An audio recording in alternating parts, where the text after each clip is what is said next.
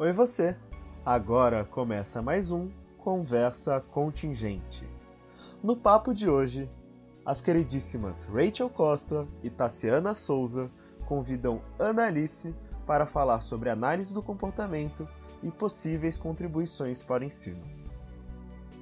Nesse encontro, apoiamos a Organização Humanitária Internacional Aldeias Infantis SOS Brasil, que atua no Brasil há 54 anos junto a crianças, adolescentes, jovens e famílias que perderam o direito ao cuidado parental ou estão em risco de perdê-lo.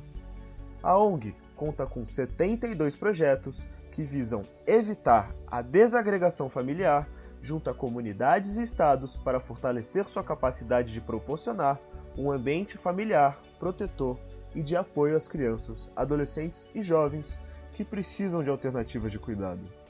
Apoie e conheça mais sobre o projeto em aldeiasinfantis.org.br. aldeiasinfantis.org.br. A Analice Reis Pieretti é formada em psicologia pela Universidade Federal do Mato Grosso do Sul mestre em Psicologia Experimental, Análise do Comportamento pela Pontifícia Universidade Católica de São Paulo, a PUC de São Paulo, e é doutoranda pela mesma instituição.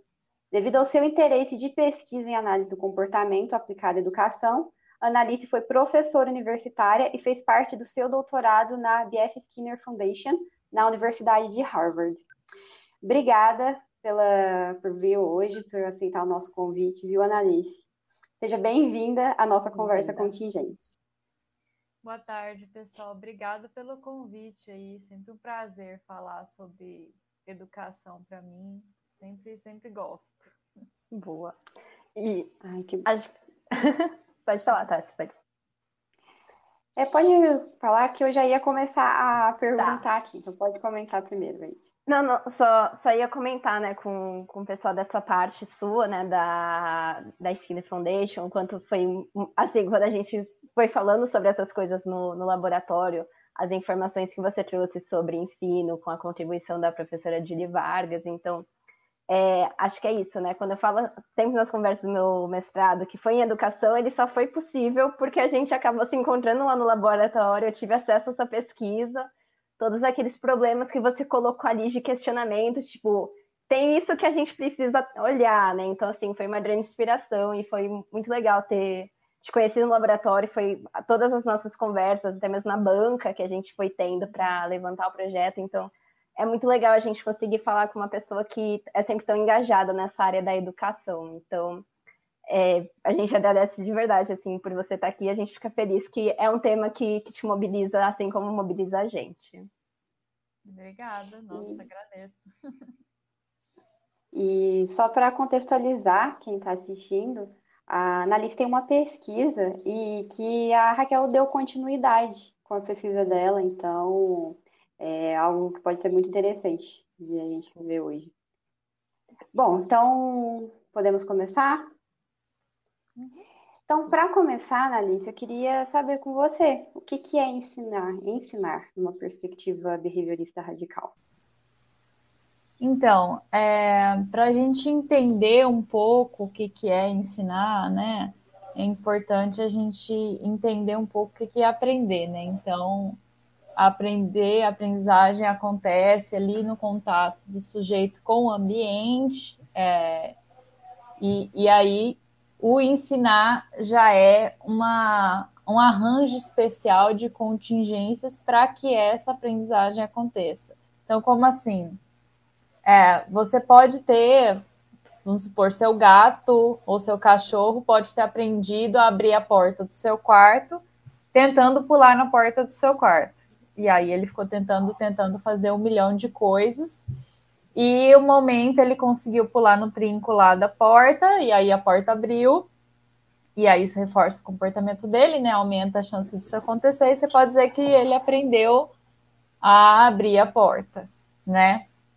É, isso aí seria uma aprendizagem. Ele, consegui, ele conseguiu fazer isso sozinho, só ali, na coisa dele tentando ali com a sua porta, ver o que, que ele, como que ele conseguia entrar no seu quarto. E Aí, mas você pode também ter uma, uma, um, um arranjo de ambiente de ensino. Eu vou dar um outro exemplo. Um bom exemplo para isso é: você imagina como seria você aprender do zero a dirigir um carro. Sem ninguém te falar, você nunca não, não faz ideia, assim. Você te colocam dentro do carro e dirige, sem te falar nada, assim. Você imagina o tanto de tempo que você ia conseguir, se é que você ia conseguir, né? Assim, sei lá, sabe lá Deus o que, que ia acontecer com você, com o carro, enfim. E aí, o que, que normalmente acontece? A pessoa te ensina, né? Ela te coloca dentro do carro, às vezes a pessoa dirige primeiro e vai te explicando: olha, aqui tá o freio, aqui tá a embreagem, esse aqui é o câmbio, esse aqui você dá seta, né? É, enfim, em todas aquelas. Modelo, né? É, e todas aquelas mil instruções, mas a pessoa vai te mostrando. Ela não tá. Quando ela tá te ensinando, muitas vezes, ela não vai nem dirigir do jeito que ela dirige.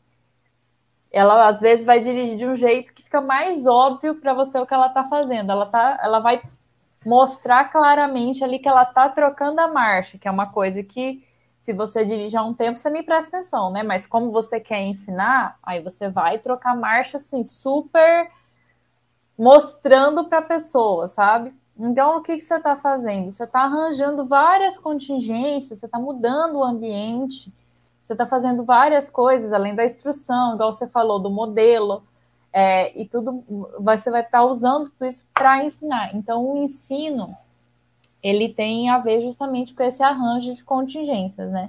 E aí tem tanta essa possibilidade de você da pessoa aprender mais rápido uma habilidade que ela aprenderia sozinha, né? A pessoa, o organismo. Ou então, às vezes, até uma habilidade que muito dificilmente ela aprenderia sozinha, assim, quase impossível dela aprender sozinha. Perfeito. É, Ana, você comentou dessa parte, né? De primeiro a gente olhar separado, né? A gente pode ter aprendizagem no sentido de tentativa e erro, vou tentando, vou ficando sensível ali à, à contingência, a resposta ali uma hora acontece e ela é selecionada, ou pode ter todo esse, esse aparato aí de ter uma instrução, né? Talvez a gente possa pensar nessa questão do ensino formal. Mas aí tem uma coisa que eu acho que essa é a grande diferença entre uma perspectiva analítico-comportamental do ensino, que é eu ensinei, mas fulano não aprendeu. Uhum. Como que a gente consegue olhar para isso sobre, a, sobre essa ótica da análise do comportamento? É, para análise do comportamento não existe essa coisa de se você ensinou, ele tem que ter aprendido. Sim. Se ele não aprendeu, é porque você não ensinou. Isso é uma, uma prerrogativa assim, básica. Assim. É, se você considera que, que, que você ensinou, tem que ter a, tem que ter havido aprendizagem, senão você fez outra uhum. coisa. Você falou, você demonstrou, você deu uma aula, mas isso não foi suficiente, não é um arranjo de uhum. contingência suficiente necessária para ele aprender, né? E eu acho que essa, a, quando a gente fala sobre isso, né, de o processo de ensino ele depende do processo de aprendizagem, né, como elas são coisas mais unificadas. Acho que essa perspectiva ela muda bastante a relação da, da análise do comportamento, né, em relação à educação, no sentido de a gente tem na não viés tradicional do ensino, né, a tábula rasa. Então o aluno está ali, quietinho, passivo, eu vou lá, eu transmito todo aquele meu conhecimento e o aluno, a esponjinha vai absorvendo. E a gente até estava brincando, né, no, no, antes de começar a live, que a gente foi colocando a música do, do Pink Floyd, o The Wall, para fazer essa ilustração, né, que todo mundo que tem aula de psicologia já passou por um momento de ter contato com essa música. E aí a gente fica pensando, né? Se eu passo a instrução, se eu passo a regra, a gente não está considerando, então, que, que, o aluno aprendeu se ele não se comporta de uma maneira semelhante àquilo que a gente ensinou. Quando a gente pensa em uma perspectiva behaviorista radical, como que eu consigo afirmar? Como que eu consigo garantir que o meu ensino está sendo de fato um ensino, não só verbalizações ali? É, tem várias formas, assim, é, mas primeiramente você tem que estabelecer objetivos claros, assim. A gente uhum. fala é, de objetivos comportamentais, que é uma coisa que a, que a Julie fala bastante, né? Tá. É, então você tem que estabelecer objetivos assim, qual comportamento eu quero que o aluno apresente no final, porque senão, realmente, você não tem como falar se o aluno aprendeu. Porque se eu falar assim, que o objetivo final dessa, é, dessa, dessa disciplina X é que o aluno compreenda o conceito de reforço, o que, que isso quer dizer, né? Isso uhum. não quer dizer nada. É, quer dizer, como é que eu vou saber se ele compreendeu, se ele não compreendeu, né? Então é melhor assim você usar objetivos mais descritivos. Então, por exemplo, apresentar a definição precisa de tal conceito. E aí você pode até colocar o que, que você espera, assim, ah, todos os pontos do conceito que você que ele tem que ah. apresentar. E aí sim você consegue falar se você realmente é, ensinou ou não. Caso, caso você não faça esse cuidado antes de estabelecer um objetivo é, mais comportamental, você não vai, vai ter dificuldade de você olhar depois e saber. Uhum. Uhum. Perfeito. É, achei legal isso que você falou, né, da, da Judy Vargas, né, no livro dela tem algumas coisas que são bem interessantes, a, não lembro agora, acho que a tese do professor Silvio Botomé também vai falando sobre essa questão, Uhum. E aí acho que a gente pode pensar, então, Ana, talvez os primeiros passos sejam estabelecer esses objetivos comportamentais. Então, ao invés de falar, o aluno tem que saber o que é isso, eu, então eu explico o que é saber para mim. Então, eu vou colocando ali alguns tópicos para eu conseguir ir observando, e aí eu vou observando ali. Então, o meu tópico ali era que o aluno consiga fazer, consiga explicar para uma pessoa o que é o reforço, por exemplo, pensando nesse exemplo que você falou eu como professor ou eu como a pessoa que estou ensinando aquilo, quais são os nossos passos também? Então eu tenho um objetivo, como que eu vou seguindo isso? Aí você vai provavelmente ter que escolher uma das, se você for seguir uma coisa analítica comportamental. Algumas das das é, metodologias de ensino da análise do comportamento. Idealmente seria isso, né? Você pode uhum. usar de instrução programada, você pode usar do PSI, enfim, tem um milhão de estratégias, tem equivalência de estímulos, tem várias estratégias de ensino que você pode é, que você pode escolher. Então, tem também essa coisa de passar por, se você for fazer um ensino realmente baseado uhum. em análise do comportamento, é, seria bom, né, que você usasse uma tecnologia dessas de da análise do comportamento. Uhum. E aí seguisse mais ou menos os passos para conseguir é, ir avaliando. E aquela coisa, né, para análise do comportamento a gente não gosta muito da ideia de fazer avaliação só no final do semestre ou mesmo que seja duas avaliações por semestre, três avaliações por semestre, para a gente isso não é o suficiente. Porque justamente a gente tem a, a ideia, assim, de que, de forma geral, né, de que o nosso método, ele não é perfeito, assim, sabe? E que a gente tem que ir mudando e observando e vendo como é que ele tá para poder ver se, se o aluno está realmente, se a gente realmente está ensinando, né? Então, é, as avaliações, você tem que ter um planejamento de avaliações mais constante, né? Mas, assim, claro que isso é um modelo ideal, assim, né? Uhum. A, a, gente, na estrutura que a gente tem atualmente, tanto nas escolas quanto nas universidades, isso é muito, muito, muito difícil de fazer mas o ideal seria uma, uma coisa desse tipo, com avaliações mais constantes, para você realmente. Mas uhum. a ideia é que você avalie para, inclusive, mudar o seu método, assim, mudar a forma, repensar, olhar o material de novo, né? E, e avaliando os alunos um, um por um também, para ver quem está com dificuldade, etc.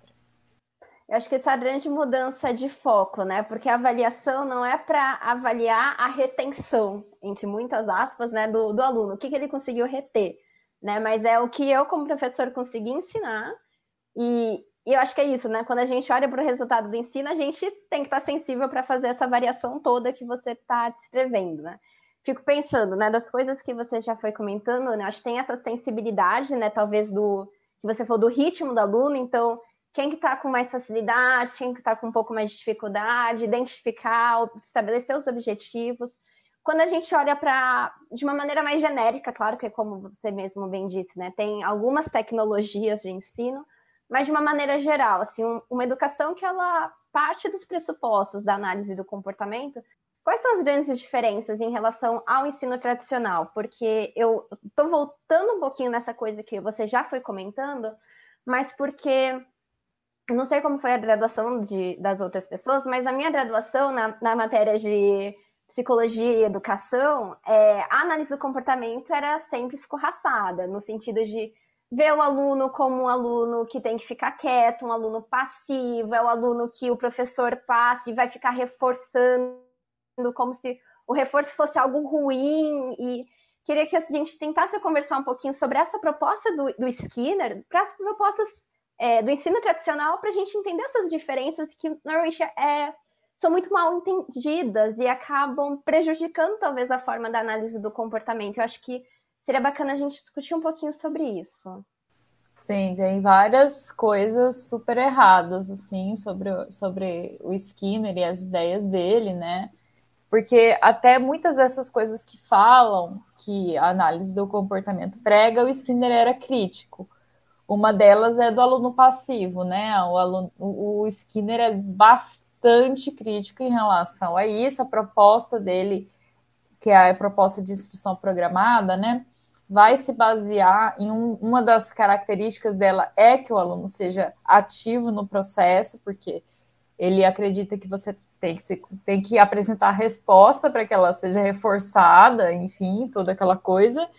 É, e também ele vai criticar bastante o uso de controle aversivo. Então, normalmente, quando as pessoas. Quando a gente fala controle é, para uma pessoa que não é uhum. analista do comportamento, ela não vai entender da mesma forma que a gente. Ela vai entender como, como a gente entende controle aversivo, né? É, então, ele totalmente com todas as propostas, né, a do Skinner e todas as que seguiram também, são semelhantes nisso de, de você evitar é, ao máximo o controle aversivo, é, até mesmo com a coisa de erros, de meia probabilidade de erros e etc. É, também outra questão que para o Skinner e para outras abordar, para outras metodologias da análise do comportamento também importante é que a gente estava falando do aluno seguir seu próprio ritmo ou mais uhum. Próximo disso possível, porque a gente tem os alunos vão ter repertórios diferentes e alguns vão ter mais facilidade ou mais dificuldade. O Skinner nem chega a aprofundar muito o motivo dessas, dessas dificuldades, além de falar que é uma questão de repertório, né? É, mas ele é bem assim enfático na importância de você deixar o aluno seguir o próprio ritmo, porque uhum. se o aluno não segue o ritmo dele, o que pode acontecer é o aluno que é mais adiantado, ele tem que ficar esperando, o que é aversivo para ele. E o aluno uhum. que é mais atrasado não conseguir alcançar a turma, o que é aversivo para ele. Você vai ter só um meiozinho ali que vai conseguir ali acompanhando, né? Uhum. Então, ele, essa é uma das questões bem importantes. E vocês comentando essa questão, né, de, de como que é muito mal ensinado, é muito mal divulgado, como que é a história da análise de comportamento relacionada com educação. lembrei que na semana passada mesmo me deparei com uma situação dessa. Tinha um curso que falava sobre aprendizagem e que a primeira coisa que falava sobre o modelo da análise de comportamento era que é uma aprendizagem passiva. Então é muito importante mesmo a gente ter essa comunicação aqui e mostrar para as pessoas como que é o, a proposta é bem contrária ao que é divulgado.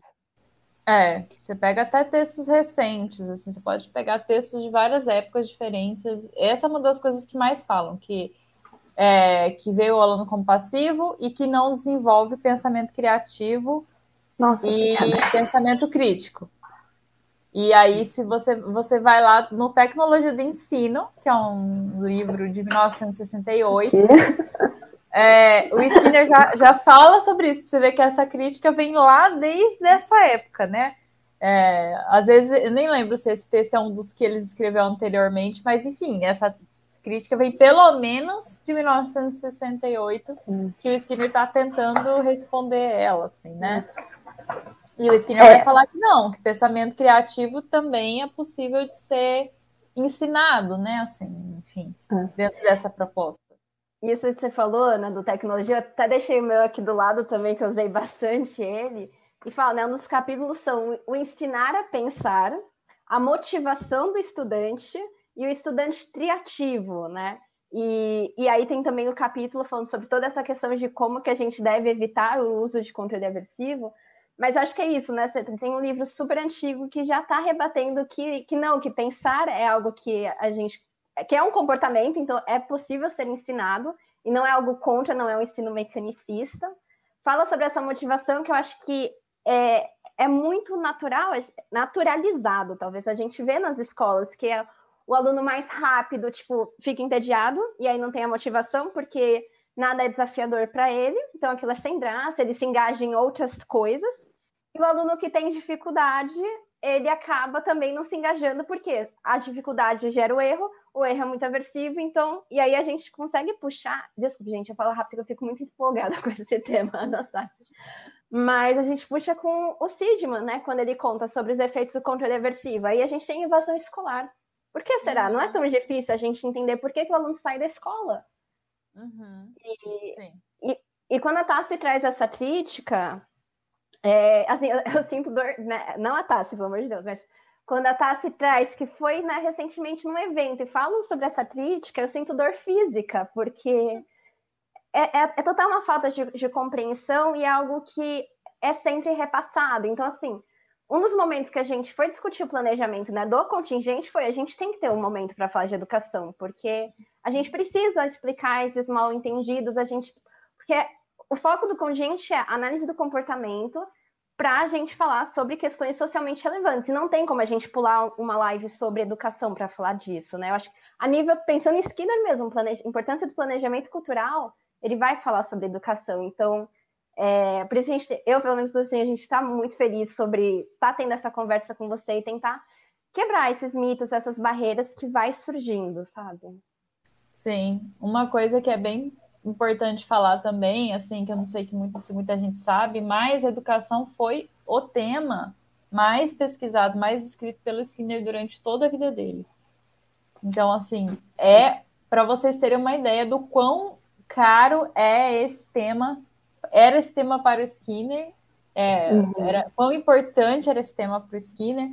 Eu tive o privilégio né, de, de ir para Harvard e, e ver as máquinas de ensino uhum. que ele fez é, e de ler as patentes das máquinas de ensino, porque o Skinner ele queria transformar isso em tecnologia. A proposta dele era transformar as ideias dele em uma tecnologia, de fato, falo tecnologia uhum. mesmo, né, uma maquininha mesmo, para transformação social mesmo. A ideia dele era essa. Tanto é que é, na biografia dele ele fala se ele não tinha nem interesse em lucro, nada, ele não queria estar atrelado à venda, nada disso. Ele queria realmente vender a coisa para é, as pessoas terem acesso, assim, sabe?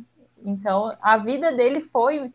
Boa parte da vida dele foi. Ele se dedicou para isso, né? Para tentar transformar a educação. E você só. aproveitando. Pode ir, Tati, vai lá, vai lá, vai, por favor. Até aproveitando é, que você falou das máquinas de ensino, que também foram polêmicas na época, né? Por muita, foram muito mal compreendidas e muito mal divulgadas. E você poderia também ajudar a gente a esclarecer um pouquinho sobre isso? As, a história das máquinas de ensino é super interessante, assim, porque o Skinner ele fez uma proposta para a educação que seguia esses princípios e, e, da análise do comportamento, seguia as coisas que ele observava no laboratório, e ele, como um bom cara é, fuçador que ele era, ele tentou fazer máquinas de fato para isso, né? Ah. E aí teve toda essa polêmica mesmo, de fato, assim, de não ter aceitação, porque gerava toda essa crítica que vocês imaginam, assim, gerava esse aluno é, que ia ser, sabe, ia ser esse quadradinho, etc, sabe, ela é uma, realmente teve muita resistência é, e ele teve muita dificuldade de tocar isso para frente, tanto é que nenhuma das máquinas deu muito certo, assim, é, teve algumas empresas interessadas, inclusive a IBM, que é aquela de, computa de computadores, né, atualmente, mas não foi muito para frente. Eu acredito que boa parte seja por essa é, essa resistência à coisa, essa ideia, uhum. né, que acabou ficando de que o aluno ia ter mecanizado ou, enfim, todas essas críticas ao Skinner, né? É, acho que só pensando nessas listas que você levantou, eu tô dando uma olhada aqui no, nos comentários, né? E, e a Luísa trouxe que ela está na faculdade e que na área da. Tem muitos profissionais de educação que não compreendem a questão de qual era o objetivo da máquina e traz como se fosse algo. Exemplos de métodos mecanicistas de, de ensino, por utilizar uma máquina, né? E eu acho que isso a gente vai conseguir discutir essa questão que a Luísa trouxe quando a gente for falar sobre as máquinas né, da época de Skinner, as máquinas atuais, quando a gente for discutir isso. Mas eu acho que a gente poderia só antes, já pegando na experiência da Ana, colocar só a pergunta do Raniel sobre é, essa questão né, do, do, preconceito, porque eu acho que como você passou esse tempo lá em Harvard, eu acho que assim, a gente tem muito material, mas é bem legal isso, porque assim, a gente está contando da nossa experiência como alunas, né? De, de, ouvir alguns absurdos. Mas ele coloca, né? Ele pergunta para você se nos Estados Unidos o Skinner também é tão mal compreendido na, na parte da educação como ele é no Brasil. E aí a gente queria saber um pouquinho do que você foi percebendo lá. Olha, o que eu percebi, que eu conversei bastante com a Julie, né? É, ela fala bastante que, que sim, que foi exatamente bem bastante mal compreendido. É, o Skinner é mais visto lá como ultrapassado, tá. é, como uma coisa assim que ah, é legal, mas assim já era, já foi isso. Tanto é, em Harvard mesmo, é muito interessante a distribuição geográfica, né? geográfica não é bem a palavra, mas a, a, a escolha quase arquitetônica de design tá. de Harvard, que é você, para você ter acesso à máquina de, ensi de ensinar, para você ver que eu imaginava que até que lá tem um museu só de máquinas é, feitas pelos pesquisadores de Harvard, que foram doadas e tal, bem antigas, né? Porque Harvard é uma universidade bem antiga. Eu imaginava que ia estar num lugar desse, um museu, sabe? Não, ela tá tipo num canto escondida no meio do departamento lá de psicologia.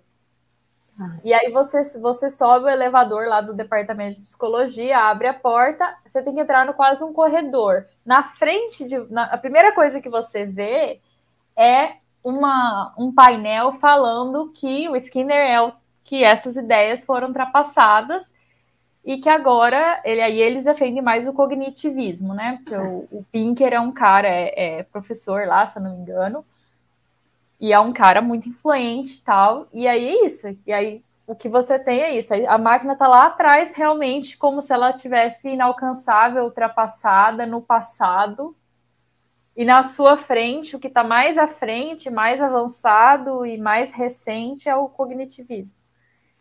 Então, e... tem muito isso, assim, eles veem como, tipo, legal, assim, tal, boa tentativa, tinha umas coisas legais, mas, assim, já era, assim, sabe? Tá. É, eu ia fazer um, um comentário, mas ia ser muito maldoso, vou só deixar Mas, assim, a, a Luísa e o Rani estão ainda comentando sobre a sua resposta, né? Eles foram falando, né? O Raniel foi falando assim, que, que é assustador pensar, porque hoje, assim, a gente usa é, computador, a gente usa é, notebook, que é uma, um instrumento mecânico para a gente usar. Então, agora, principalmente no contexto de pandemia, que era uma das coisas que a gente tinha né, dividido na nossa pauta para discutir, é essa questão do ensino entre muitas aspas, e eu acho que fiquei muito feliz que o Daniel colocou o ensino híbrido entre aspas também, EAD, como que tem sido, e aí a Luísa foi falando essa questão de das máquinas serem algo como mecanicistas, e aí a gente queria discutir um pouquinho com você, pensando até mesmo nas, é, né, na, sua banca de, de doutorado, que eu tive o prazer de assistir um pouquinho a sua qualificação, pensar nessa questão de, ok, a gente está falando ali de máquinas de ensinar, que é considerado como algo super ultrapassado, super over, mas a gente hoje utiliza celulares, é, notebooks, softwares, Khan Academy bombando em vários colégios que utilizam como até obrigatório. Quando a gente olha ali para alguns princípios, a gente fala, ok, acho que eu já vi isso antes, né? Queria que você comentasse um pouquinho com a gente, por favor. Nossa, demais, assim, eu fui é, estudasse um pouco mais sobre essa coisa do Khan Academy, principalmente, né? Justamente por isso, assim, eu fui ler é, o livro do Salman Khan, né, que é o criador do Khan Academy, e aí ele falando assim, como se fosse a coisa mais inovadora do mundo.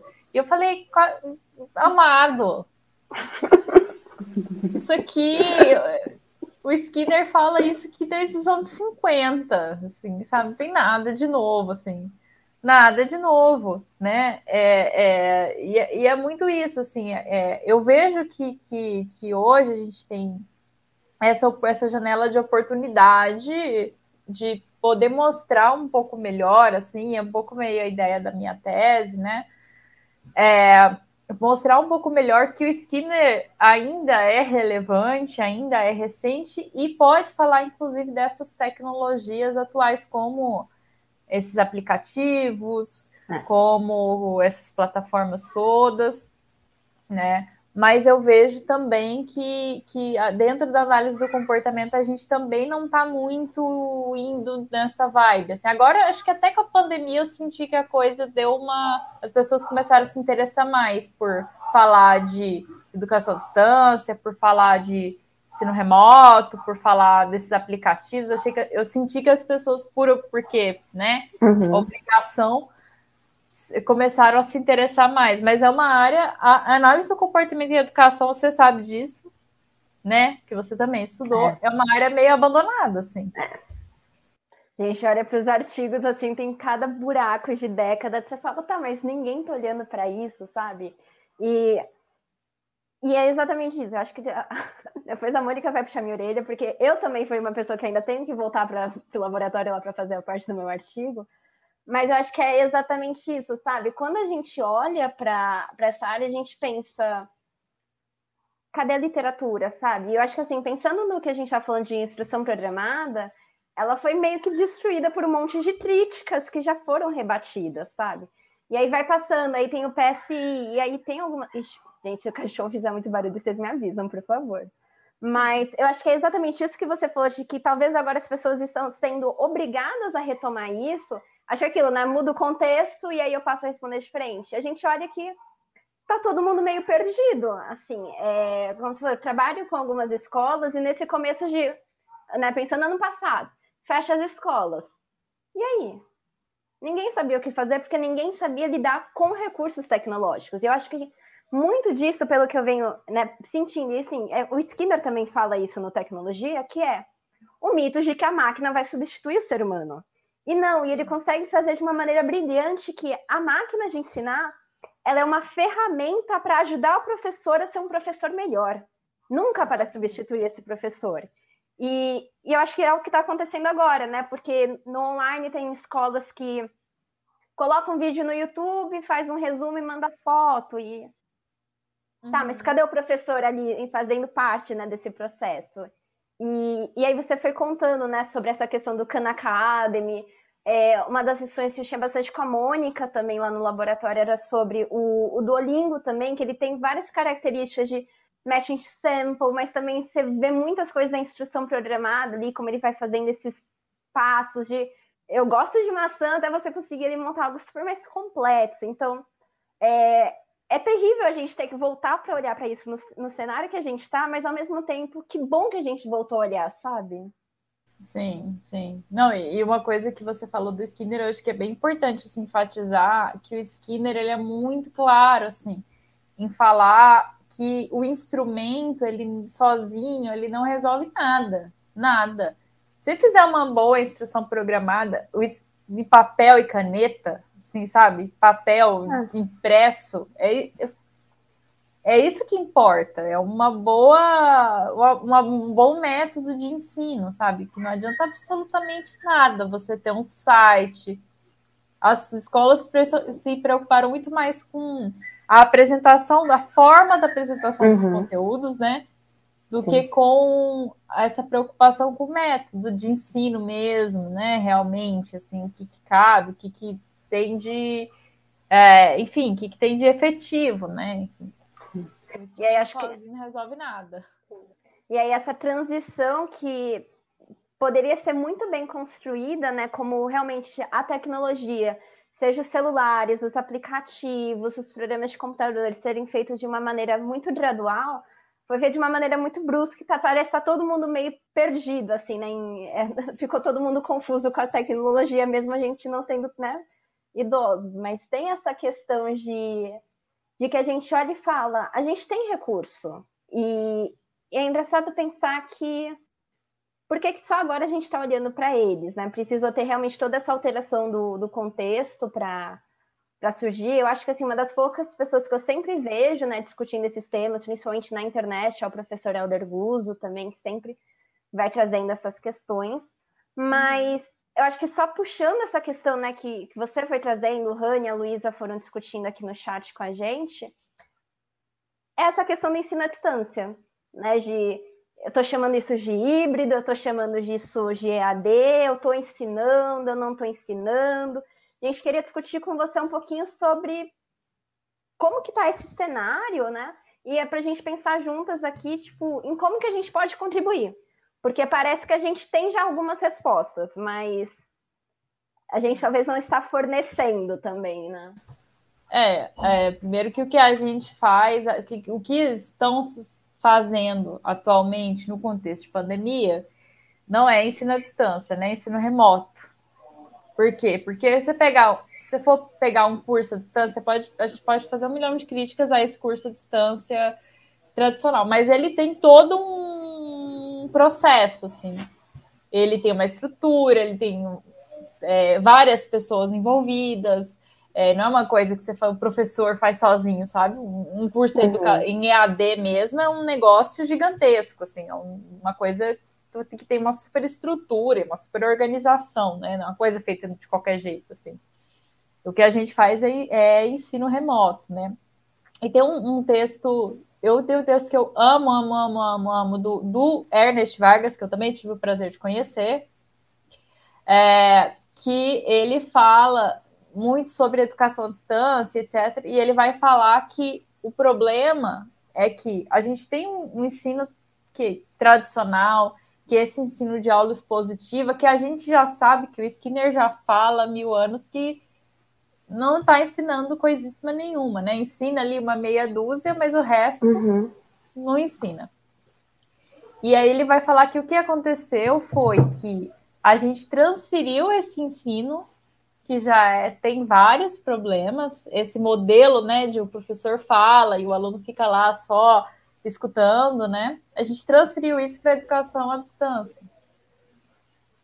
E aí, obviamente, não funciona, porque se não funcionava nem na escola, muito menos na à distância, que tem a dificuldade também, tem as dificuldades de você mudou de ambiente, e aí você não tem aquele controle de estímulos que você tem na sala de aula para prestar atenção.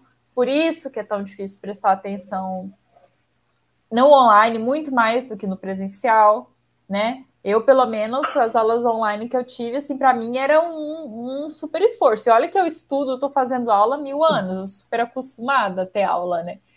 Mas imagina uma criança, né? Inferno, assim.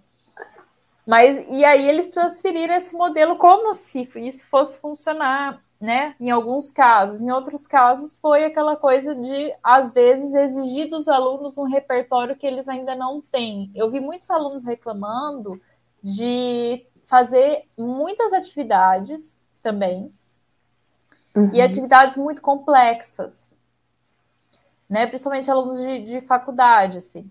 E não tem como você é, exigir de um aluno uma habilidade que você não ensinou, né? Então eu vi muito isso também, assim, de peraí, de repente está lá o aluno e tem que fazer um artigo. Imagina, você, eu, no segundo ano da faculdade, fazia ideia de como fazer um artigo, assim. Nem por onde começar, assim. Se me pedissem para fazer um artigo, eu ia chorar, provavelmente. Assim. Ia sofrer para fazer. Eu nem sabia o que era BNT. é. é. Eu só sabia que a BNT existia, só assim, sabe? Tipo, existe essa coisa, sabe? Mas era assim, você imagina. É, e aí você, muitas vezes, o que acontece é exigir do aluno esse repertório que ele não tem. E ritmo de estudo que ele também não tem. Né? Eu sei que você, a Raquel trabalhou com isso uma época, né? Com a coisa de ensino de estudos e tal. Eu também estou investindo um pouco nessa, nessa área também agora. E, e aí você imagina quantos de nós somos organizados, é, somos autossuficientes nos nossos estudos. Sim.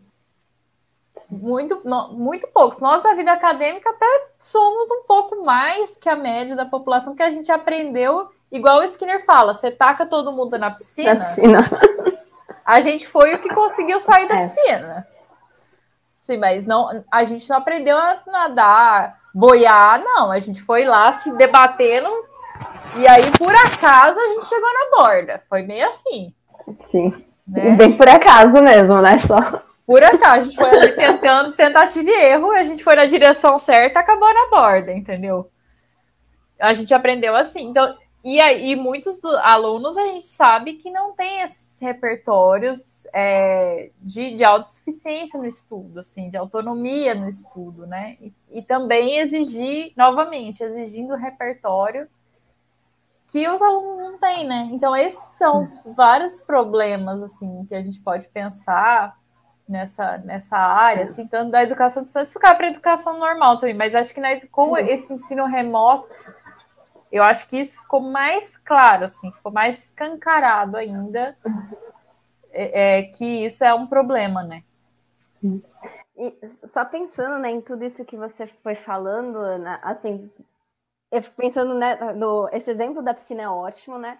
E o quanto é, é surreal que isso fora é, como que isso é valorizado, né? Tipo, a gente não ensina o, nossa, que bonito, ele teve um professor que ensinou ele a nadar perfeitamente, mas é, nossa, que legal, ele se debateu, debateu ali, quase se afogou, mas ele saiu. Esse que é o aluno é valorizado, né? né? E, sim, e, e é muito surreal isso, porque a gente está criando socialmente contingências que mantém isso, de que eu não necessariamente preciso ensinar, fulano que tem que aprender por conta. Porque é, é, passado como se isso fosse uma autonomia, né? autonomia está sendo colocada dessa maneira. E, e é isso, quando a gente fala né, de, de, questão de, de, ensinar habilidades acadêmicas, o que tem que ensinar é o aluno talvez sair nadando mesmo que ele não tenha instrutor. Porque é. a, não tem condições é, estruturais para que esse aluno saia aprendendo a nadar com o instrutor, põe a boia e a gente vai. Não é. Vai, joga ali você joga. na piscina e nada. E no EAD foi, foi, não foi nem na piscina, foi no mar, né? Que jogaram, tipo, vai. É, foi tipo isso mesmo, alto mar. Chega na praia e boa sorte. boa sorte. E linkando até com essa parte do EAD, uma coisa que eu percebo, e talvez eu também esteja viajando de falar aqui, é que muitas vezes o foco é muito mais na questão monetária ali, de e vamos conseguir é, um curso ali é, para captar mais gente, e o, o, ensino mesmo ele fica em segundo plano. O aprendizado ali, é, o, o método de ensino quase nem é discutido. Sim, totalmente. Assim, existe esse, essa coisa, esse lado também da, da, da, dos cursos à distância, né? Que é essa ideia de, de ganhar mais dinheiro mesmo, assim. E aí você tem até toda uma estrutura de programação e etc, de que tudo é automatizado, você não tem nem professor direito, sabe? Você vai fazer a prova, não tem um professor corrigir sua prova, é um sistema, é automático, né? E o quanto que isso é problemático dentro da, da gente pensando como analista do comportamento, né? Assim, várias questões de problema, assim, não tem como, é muito difícil, né? O, o aluno tem nem contato com o professor, é. né? E, e só mais uma, desculpa, só você ia passar mais uma vez isso que você falou do, do, contato com o professor, que é o que o Skinner volta a falar o quanto isso é importante também, de que não é coloca ali a criança numa sala com a máquina, fecha e tchau. Não, é mais como aquele professor vai ter um papel também social para aquele aluno, sabe? Desculpa, tá? Você que tu sabe, me desculpa. Não, tudo bem, pode ficar tranquilo. Totalmente, assim, o Skinner, ele inclusive, ele é muito enfático com a coisa de o motivo pelo qual, um dos motivos pelos quais ele sugere a instrução programada, ele sugere a máquina de ensinar especificamente, é porque ele considera que é impossível para o professor arranjar boas contingências de ensino, dentro da perspectiva dele, claro, sozinho, assim. Então, para ele, a, a máquina de ensinar é, é uma ajuda, assim, é um, é um auxiliar, né? E ele fala isso um milhão de vezes, porque na minha tese eu tive que ler todos os, os, os textos que Skinner escreveu sobre educação. Todos. Todos. Na vida dele toda. e aí. É muita coisa. Muita coisa. E aí. É, e aí o Skinner ele fala muito claramente assim, para deixar o professor livre para as outras funções dele, que são as funções que ele coloca de quase conhecer o aluno, sabe? De ter contato pessoal com o aluno, assim, de, de, vínculo, de conversar né? com o aluno, de vínculo e etc. Ele, ele acha que, que é um, um absurdo você colocar um professor para corrigir 150 provas. Ele acha que são está jogando esse potencial todo fora. Esse cara vai ficar cansado, essa pessoa vai ficar cansada e não vai conseguir fazer o que o que ele deveria fazer, né? Que é essa preocupação de estar tá ali com o aluno, de acompanhar o aluno, de fato, né? Então ele, ele, ele coloca a, a, a máquina de ensinar, na verdade, para ajudar o professor, né? Mas a visão que tem, que as pessoas têm é, é, essa que vocês estavam falando, assim, de como se fosse substituir. E não é isso, nada disso que ele quer. Ele quer só poupar o professor desse trabalho chato. ele só quer ajudar, cara. É, ele tinha uma intenção, a intenção dele era ajudar, tirar o professor desse trabalho repetitivo, sabe? Chato e, e que é um desperdício realmente de talento, se para pensar, né? Acho que a Tássia ia fazer um comentário. Seria Tássia. É, eu só ia comentar que isso também né, me, me lembrou da questão do, de como que muitos alunos são vistos como tendo transtornos, e, e aí, muitas vezes, os professores sobrecarregados ali, é muito mais fácil enxergar que, que o problema está no aluno, enxergar que é algo ali da fisiológico do que um grande déficit no, na metodologia, em todo o sistema de ensino. Então, com certeza, sim, é muito mais fácil você culpar é, o aluno, né? Assim, é muito natural, assim. As é. escolas, os professores, mas as escolas também fazem muito isso, assim, de culpar os alunos, culpar a família, né? Quando na verdade a gente sabe que o problema é um problema sistêmico, né? Um problema que é muito maior é, e que necessitaria de uma mudança na escola como um todo, né? E que aí muitas vezes a escola ou não tem condições, ou se tem condições, às vezes não está disposta a fazer essas uhum. mudanças, né? É, eu. O pessoal aqui nos comentários, complicado. Essa é a palavra. E acho pensando nesse complicado, né? Só, só vem também aqui do, do tecnologia a frase, né? Do, do Skinner do professor, não perca pombo, né? O quanto essa, essa exigência de você cobrar coisas que o teu aluno não foi ensinado é, não é você desafiar o aluno, uhum. é você desmotivar ele, é você dar um passo sem saber o pré-requisito dele. Então, quando você fala, tipo, o professor tem esse papel ali social, é saber o que, que esse aluno já sabe e o que vai ser desafiador para ele, o que não vai tirar motivação, o que vai continuar fazendo com que ele fique engajado nesse processo, né? Porque é isso, é professor e aluno, ensina aprendizagem, não dá só para. Não é via de, de, mão única, né? E quando ele fala, né, não perca o pombo, é, parece uma frase super estranha para quem escuta de fora, né? Tipo, mas como assim, perder o pombo? E ele fala de modelagem, né? Uhum. Pequenos passos de cada vez e reforce cada micro passo, porque para você é pequeno, mas para o aluno é grande. E, e, nossa, eu acho que essa frase, sempre que eu penso nela, eu fico tipo meio mal, porque eu acho que a gente está perdendo. Totalmente. Totalmente. A gente está perdendo, não sei como é que é, aviário de pombo inteiro, assim. É. É, é, é a gente está jogando os pombos no mar, né?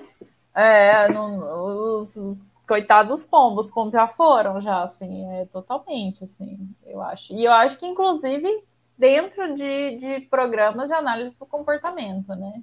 Dentro de, de é, lugares que, que são de análise do comportamento, né? Assim, é, a gente não tem, assim, muitas vezes a gente não tem essa preocupação em, em todos esses princípios que a gente falou, né? Do ritmo próprio, diminuir a, diminuir a aversividade, né? É, enfim, diminuir, diminuição de erros, né, de acompanhar o, o aluno, enfim, todo essa, essa, esse, esse processo a gente também vê, inclusive, dentro da nossa própria, do nosso próprio quintal, né, a gente vê que, é.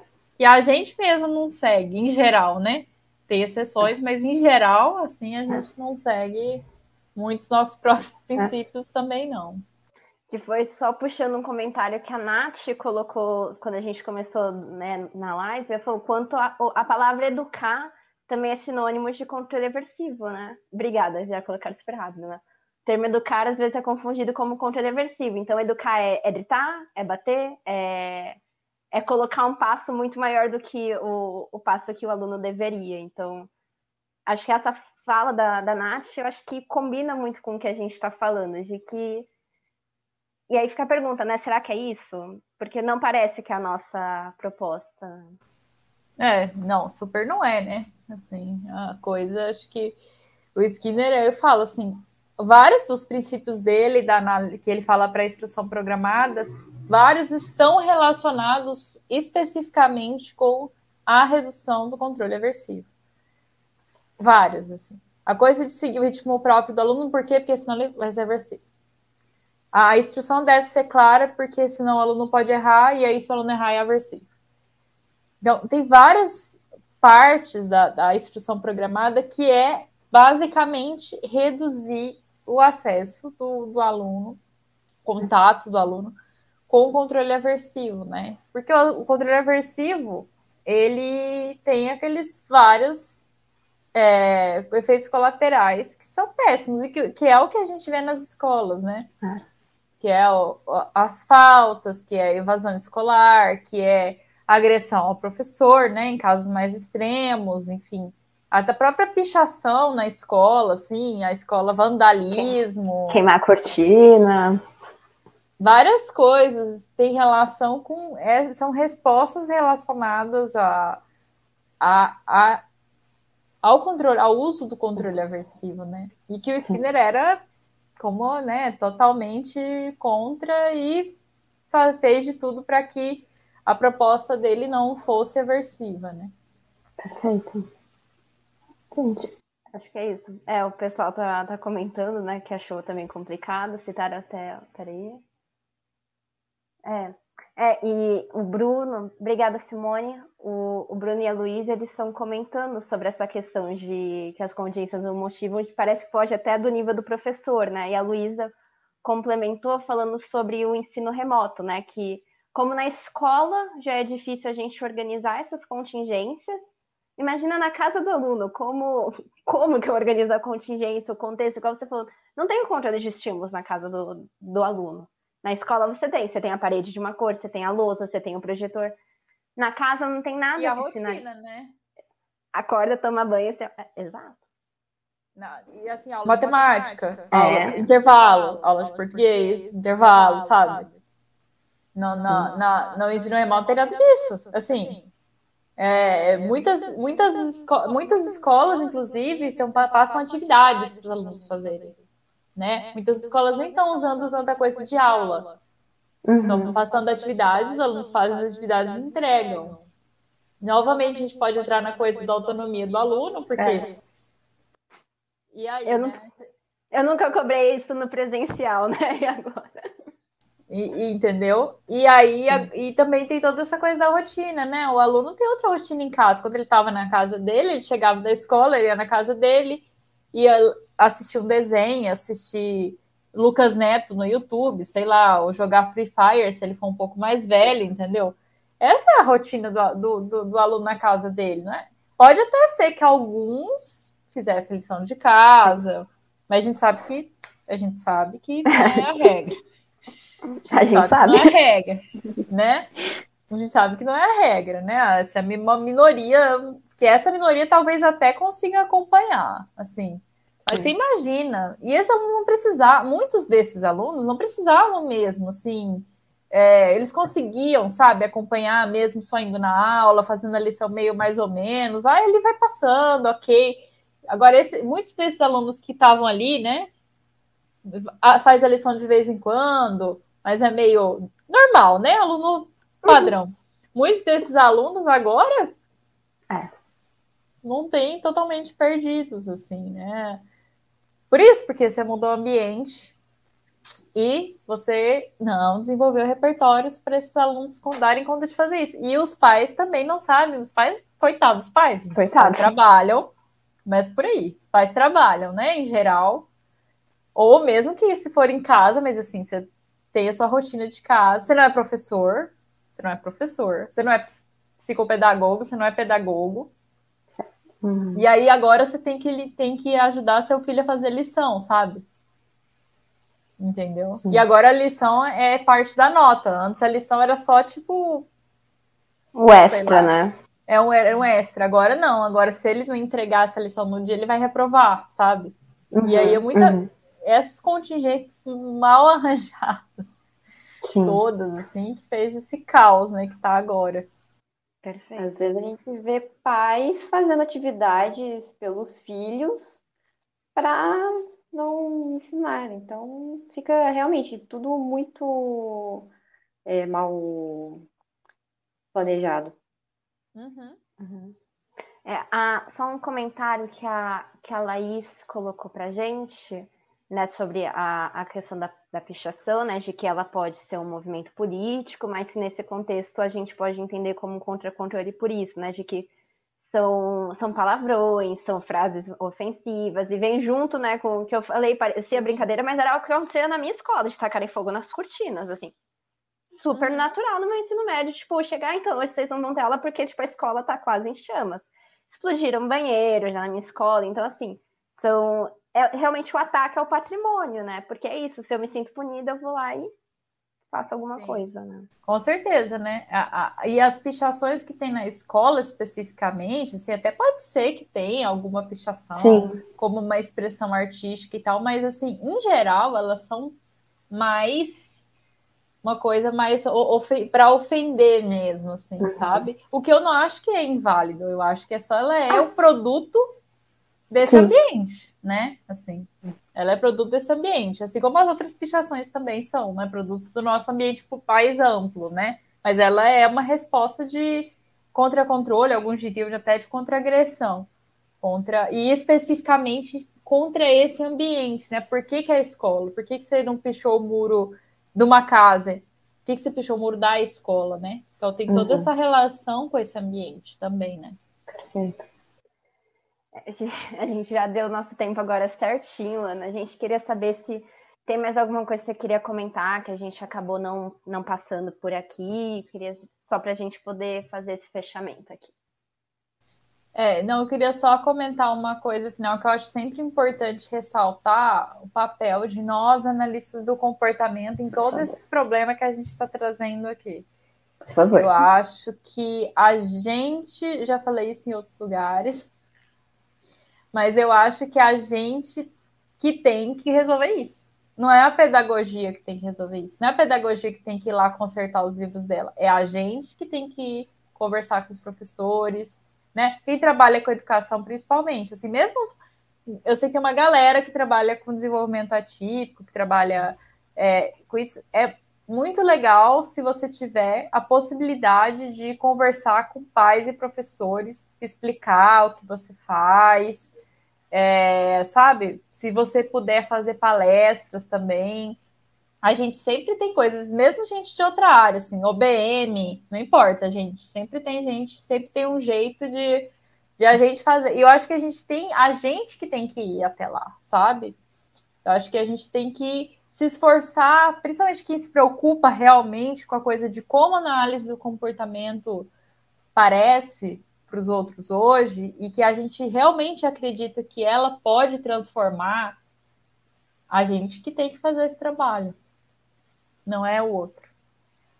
Perfeito. Né? Então, assim, o que eu chamo, chamo, para, chamo para a responsabilidade de todos nós para fazer isso, para ir lá, botar a cara no sol. Botar a mão na massa. Perfeito. Botar a mão na massa. É isso. Perfeito, Ana. Assim, seu comentário foi maravilhoso. Assim, achei tudo, assim, eu tô parecendo que eu tô com cabide na boca, que eu tô sorrindo a apresentação inteira, que eu tô muito feliz de estar tendo essa conversa aqui com você e com a Tassi sobre esse assunto. E a uhum. gente queria agradecer, assim, muito por você ter aceitado o nosso convite, por você estar aqui, por você, pela sua paciência em discutir, em retomar questões, porque é importante a gente fazer isso, é pequenos passos em relação a essa transformação que você falou que a gente tem que começar a, a ir em direção a ela. Então a gente queria te agradecer horrores por isso. Obrigada a você. Muito obrigada. Muito obrigada por compartilhar seu conhecimento com a gente. E também muito obrigada a quem assistiu, a quem comentou. Espero que vocês tenham gostado. E é isso, pessoal. Obrigada, até a próxima. Até.